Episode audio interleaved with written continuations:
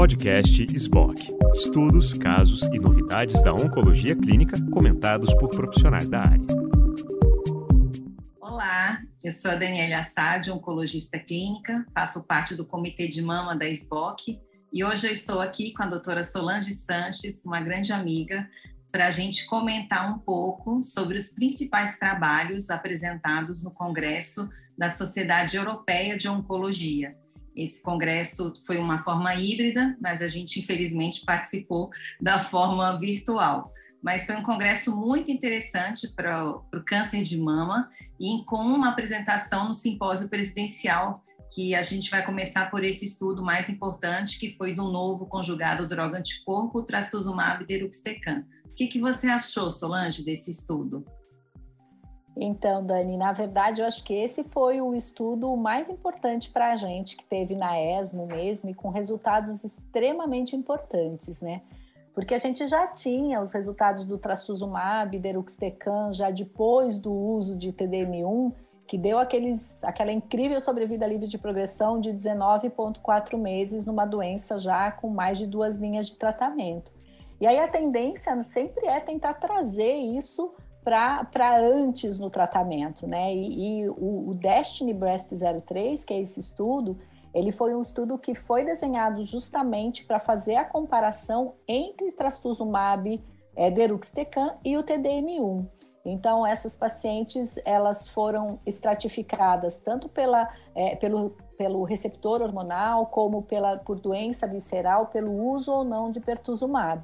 E o resultado é impressionante. A gente não vê sempre esses hazard ratio de 0,28, né? Então, uma, uma, uma diminuição no risco de progressão de 72%, com 75% das pacientes sem progressão em 12 meses. Então, é um resultado que, que realmente é, enche os olhos do oncologista clínico, né? É, também é importante a gente dizer que para a sobrevida global os dados ainda estão imaturos, mas que existe essa tendência para ganho de sobrevida, né? Com, com mais de 94%, 94,1% das pacientes vivas em 12 meses. Então, um resultado que muda a prática, né? Muda a prática, acha? Solange. E quando a gente olha as análises de subgrupo, todos os grupos se beneficiando dessa, dessa troca desse, anti, desse conjugado droga-anticorpo, inclusive pacientes com metástase do sistema nervoso central, que foram 20% das pacientes inclusas é, nesse estudo. É, eu acho que realmente muda. É, prestar atenção nas toxicidades, né? Parece que com uma linha mais precoce tem menos toxicidade, inclusive a pneumonite, que foi o grande problema do Destiny Breast One, né? Isso, e essa, essa foi uma boa notícia, né? Porque a gente tinha 15% de toxicidade no, no, do Breast One, e nesta atual isso vai para 10%, não teve nenhuma toxicidade grau 4 e 5, a grau 3 também foi bem baixa, foi 0,8%, então isso deixa a gente muito mais é, confiante e tranquilo, né, de, de oferecer a droga. Então, acho que esse foi realmente uma mudança, um, um trabalho que determinou uma mudança de prática. E, e assim, é, por favor, desculpe.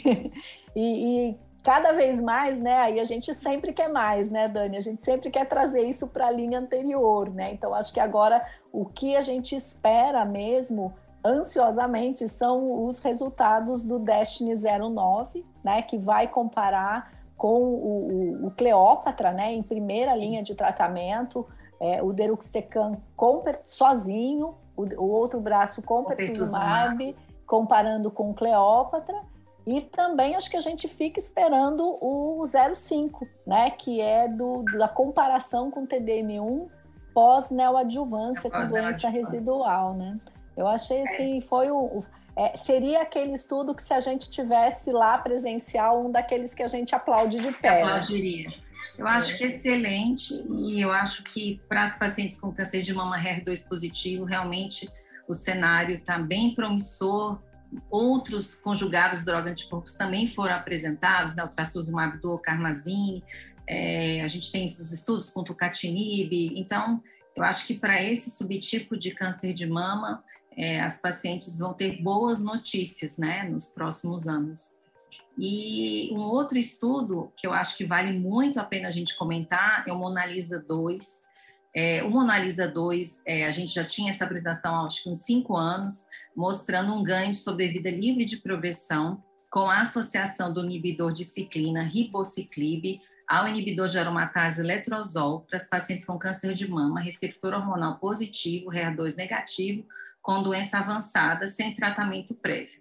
Foi um estudo que o seu endpoint primário foi sobrevida livre de progressão, amplamente positivo, na sobrevida livre de progressão de 14 para 25 meses, assim como os outros inibidores de ciclina. E o endpoint secundário desse estudo foi sobrevida global, e que agora, com um follow-up de quase 6,5 anos, eles apresentaram esse primeiro resultado de sobrevida global desse estudo, e que foi um resultado fantástico. A sobrevida global das pacientes com letrozol foi 51,4 meses e a sobrevida global das pacientes que utilizaram a combinação de letrozol com o ribociclib foi 63,9 meses. Então, quando a gente para para ver um, um, uma sobrevida global ultrapassando aí os cinco anos, uma coisa que a gente não via para essas pacientes câncer de mama receptor hormonal positivo, HER2 negativo. É, foram quase 668 pacientes recrutadas. É, e um outro dado que eu achei muito interessante foi o atraso para iniciar a quimioterapia. Né? Eles colocaram que as pacientes que utilizaram a combinação, elas demoraram mais de um ano para iniciar a quimioterapia. Olha que notícia fantástica isso para as pacientes, né, Sol? E esse é um desfecho muito importante, né, Dani? Porque a gente tem que pensar na qualidade de vida dessas pacientes. Então, agora com esse estudo dando ganho de sobrevida e ainda atrasando tanto a químio, é, é esse endpoint de você conseguir atrasar a quimioterapia, para mim, é extremamente importante e para a paciente também, porque ela consegue manter as atividades de vida dela, muito interessante. E assim, é muito. É, é, eu gostei de ver que essa sobrevida ela aumentou muito mesmo com o tempo, né? Com quatro anos a diferença era 5%, foi aumentando, com seis né? anos foi para 12%. Exato. Exatamente, quase dobrou nesse período, e assim, em todos os subgrupos, então Exato. a gente acaba não tendo mais. É, receio, já não tinha, né? Já era indicação, mas assim, não tem receio, independentemente dessa paciente ter doença visceral ou não é, esse benefício foi visto em todos os subgrupos. Isso é uma notícia muito importante. Eu acho que Exato. consolida, né? O, o, inibidor de ciclina aí na primeira e linha. Com o inibidor de aromatase, né, Exatamente. Porque os estudos que a gente tinha ganho de sobrevida global foram com a associação com fulvestranto, né? Exatamente. Tanto ribociclib com fulvestranto, quanto o, o abemaciclib com fulvestranto. Agora, o, a associação com o inibidor de aromatase oral, o comprimido oral, isso é extremamente interessante para paciente, comodidade. É, são várias coisas que, que, que são favorecidas com essa combinação. E a gente está falando de ganho de sobrevida em doença metastática. Isso, para quem tem um pouquinho mais de tempo de, de oncologia, era impensável. A gente, no máximo, queria diminuir a velocidade a de progressão, taxa de resposta. resposta completa, como é. a gente vê agora. É. Então, isso é realmente uma, uma situação muito, muito positiva né, para a nossa prática. Muito bom. E agora, Solange, é, tiveram dois estudos de imunoterapia que vale a pena a gente começar, comentar, né? O primeiro é o Keynote 355, que avaliou pembrolizumab no câncer de mama triplo negativo, na doença avançada, que foram os resultados é, de sobrevida. O que, que você achou? Então, achei muito interessante, porque foram os resultados finais mesmo do estudo, né? Então, vale a pena lembrar que eram pacientes metastáticas, que tinham que ter mais do que seis meses da adjuvância ou ter uma doença de novo, que recebiam ou pembro com quimioterapia, que podia ser um taxano ou gencitabina e carbo, ou placebo com quimioterapia, né? Um estudo muito importante também, porque num acompanhamento de 44 meses, para aquelas pacientes que tinham um PDL1 positivo com um score, né, com CPS pelo 22C3 maior ou igual a 10, houve uma redução de 27% no risco de morte dessas pacientes. Então, isso é, é, muito importante, né? Em 24 meses, você tinha 48% das pacientes ainda vivas, e esse tempo de, de sobrevida mediano, ele foi de 16 para 23 meses. Então, você tem aí um ganho de 7 meses o que é, é um ponto, a meu ver, bastante importante, né? Então, você ter ganho de sobrevida em doença grave é muito importante. Eu acho que nesse, nesse estudo, uma coisa que a gente tem que discutir, Dani, é aquela questão de análise de subgrupo, né? Que a gente tem que olhar essas análises de subgrupo como geradoras de hipótese, porque normalmente o número de pacientes é menor, mas eu acho que vale a pena a gente comentar que nessa análise de subgrupo, o, as pacientes que tinham doença de novo ou doença com mais do que 12 meses foi aquela em que a diferença foi significativa. Nas com menos de 12, não, mas isso não quer dizer que essas pacientes não, não devam usar, não se beneficiem, né? Acho que esse é um ponto importante para a gente ressaltar também. É, e a gente espera que isso a gente consiga utilizar, né? No nosso país, a gente ainda não tem aprovação, para utilizar o pembro no cenário de câncer de mama. Essa combinação já foi aprovada nos Estados Unidos e acho que em breve a gente deve estar utilizando. E tem todas as questões de patologia agora, né? Para a gente poder é, fazer essa avaliação do PDL1 de uma forma confiável, né? A gente vai, nós vamos ter outros desafios agora para a gente conseguir selecionar as melhores, melhores candidatas a utilizar essa, esse esquema de tratamento por quê? Porque é um esquema caro e é um esquema tóxico. Então a gente precisa ver isso direito, né? E é um esquema que depende de, dessa análise adequada do material, né? Então, ah. ter é, patologistas e laboratórios que sejam que estejam capacitados para fazer isso é extremamente importante, né, Dani? Com certeza. E um outro estudo de imuno, é, a plenária virtual, né, já tinha sido apresentado o estudo Keynote 522, agora a ESMO faz as apresentações dos trabalhos mais importantes sem esperar o congresso. Esse, esse, esse trabalho foi apresentado em julho, é o Keynote 522, foi apresentado as curvas de sobrevida é, da, desse estudo que teve como objetivo é, primário tanto a resposta patológica completa quanto a sobrevida livre de progressão em pacientes com câncer de mama triplo negativo com doença inicial para avaliar quimioterapia associada ou não a pembrolizumab.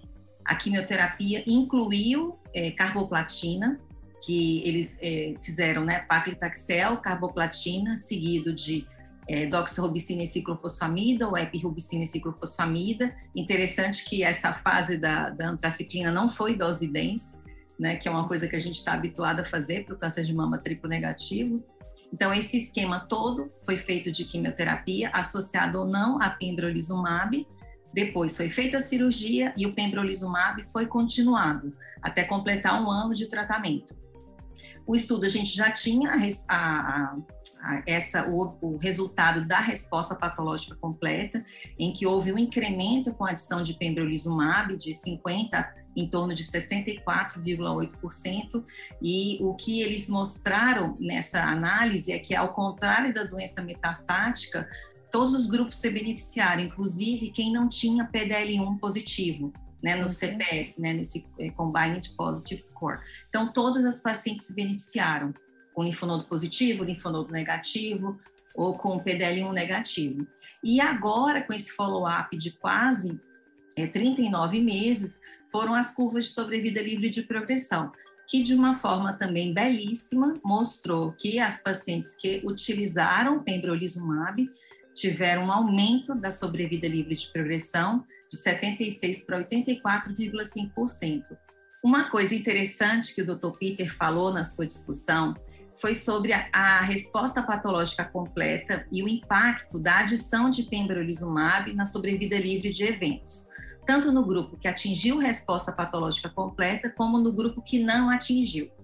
No grupo que atingiu resposta patológica completa, a adição de pembro foi sim benéfica, é, menos pacientes tiveram eventos no grupo que teve resposta patológica completa, mas foi uma, um, um ganho menor nas pacientes que não tiveram resposta patológica completa, o pembro foi realmente muito importante. Fez muita diferença na sobrevida livre de eventos, que passou de 56 para 67%. Então, essas pacientes realmente se beneficiaram muito da adição de pembro.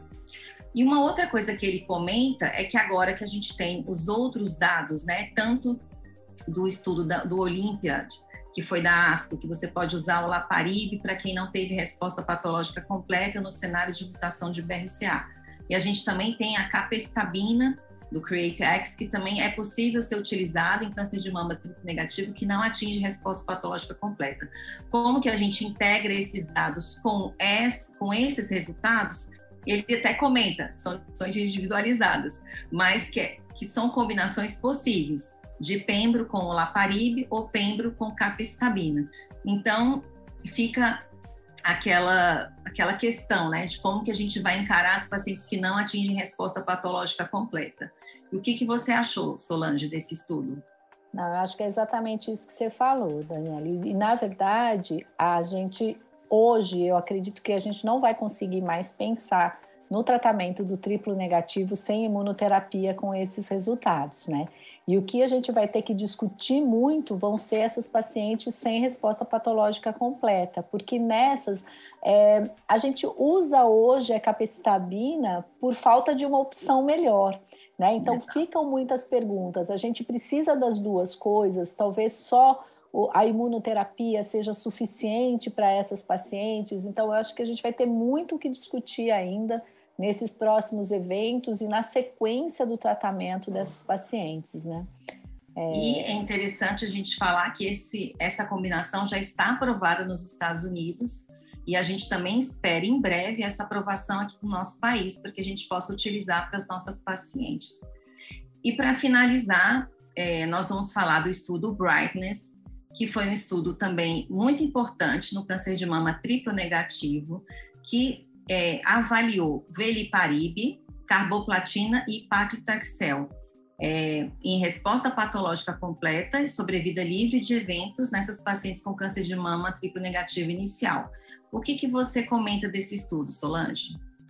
Então, Dani, eu acho que a gente tem que começar falando dessa questão da carboplatina no tumor triplo negativo, na neoadjuvância. A gente sabe que aumenta a resposta patológica completa, a gente não tem muito definido qual que é o papel a longo prazo, né? Então, esse estudo Brightness, então vamos lembrar que é um estudo de três braços de neoadjuvância de tumor de mama estadio clínico 2 e 3. O primeiro braço usa as três drogas, carboplatina, paclitaxel e veliparib. O segundo braço, carboplatina e paclitaxel e veliparib placebo. E o terceiro usa o paclitaxel como droga ativa e os outros, as outras duas como placebo. Isso é seguido por quatro ciclos de AC a cada duas ou três semanas antes da cirurgia, né? O que, que houve de, de importante de resultado do Brightness? Quando a gente compara o braço das três drogas com o braço somente do paclitaxel ativo, o que a gente vê é que houve uma redução do risco de evento de 37%, né? E isso é bastante significativo. Eu acho que dá um indicativo bom para a gente do papel da carboplatina no tratamento do, do triplo negativo. Quando se compara o braço das três drogas com o do veliparib placebo não tem diferença nenhuma. Então, mostrando que o veliparib ele não acrescentou nada no estudo Brightness, nem em termos de resposta patológica completa, nem de sobrevida livre de evento. E quando a gente compara é, o braço, é, o braço, na verdade, que tem a carboplatina e o paclitaxel e o veliparib placebo com o braço que tem só o paclitaxel ativo, também existe a K. Não, não, só o paclitaxel. Você tem cabo paclitaxel e veliparib placebo. São as duas comparações, exato. São as duas comparações dos três braços, mostrando que também esse braço que tem a carboplatina foi superior ao braço que tem só a paclitaxel. Então, eu acho que isso tem uma outra evidência aqui para gente de, é, de, de, de uma, uma maior sobrevida livre de eventos usando a carboplatina. E que o Veliparib não, não faz nenhuma diferença. Eu é acho que é importante, né, Sol, que ele já tinha mostrado que a resposta patológica completa ela é melhor quando se utiliza o carboplatina. Exatamente. Ele, a gente já tinha disso previamente, né? E então, agora a gente tem a essa evidência né, sobre de, vida livre de um menor, exatamente, de um menor número de eventos usando a carboplatina, né? Obviamente que quando você usa carboplatina, você tem mais toxicidade. Eu, particularmente, sempre achei essa toxicidade manejável. Nesse estudo Brightness, ele mostrou que, mesmo sendo mais tóxico, não diminuiu a quantidade de entrega da droga. Então, isso não teve tanto impacto é, é, em necessidade de, de, suspensão de droga. E o que, eu, que é interessante é, é como que a gente vai integrar isso agora com as nossas informações da, da, da imunoterapia, né? Eu acho que a gente tem que, que pensar nessa, nessa sequência. Um outro ponto que eu achei importante aqui é uma análise que foi feita, tudo bem que é uma análise pós-rock, mas de sobrevida global, mostrando que tem a tendência à superioridade nos braços que receberam carbo também, né? Então, é, é um estudo que a, praticamente a gente não fica chateado de não ter o Veliparib para utilizar, porque Exato. realmente não teve nenhum impacto. Mas para mim é um estudo que coloca é, é, mais uma, um pontinho para o lado das pessoas que gostam de usar a carboplatina na neoadjuvância do triplo negativo, né? Com certeza, Solange. É, com, com, esse estudo a gente encerra aqui a nossa cobertura é, é, falando um pouco sobre os estudos que foram mais importantes e deixando como destaque realmente o estudo da plenária, que é do trastuzumab deruxtecan. Solange, foi um prazer dividir com você esse debate e espero que a gente se veja no Congresso em Salvador. Com Até certeza, mais. esperamos todos no Congresso de Salvador. Muito obrigada pelo convite, foi um prazer estar aqui. Obrigada, Dani.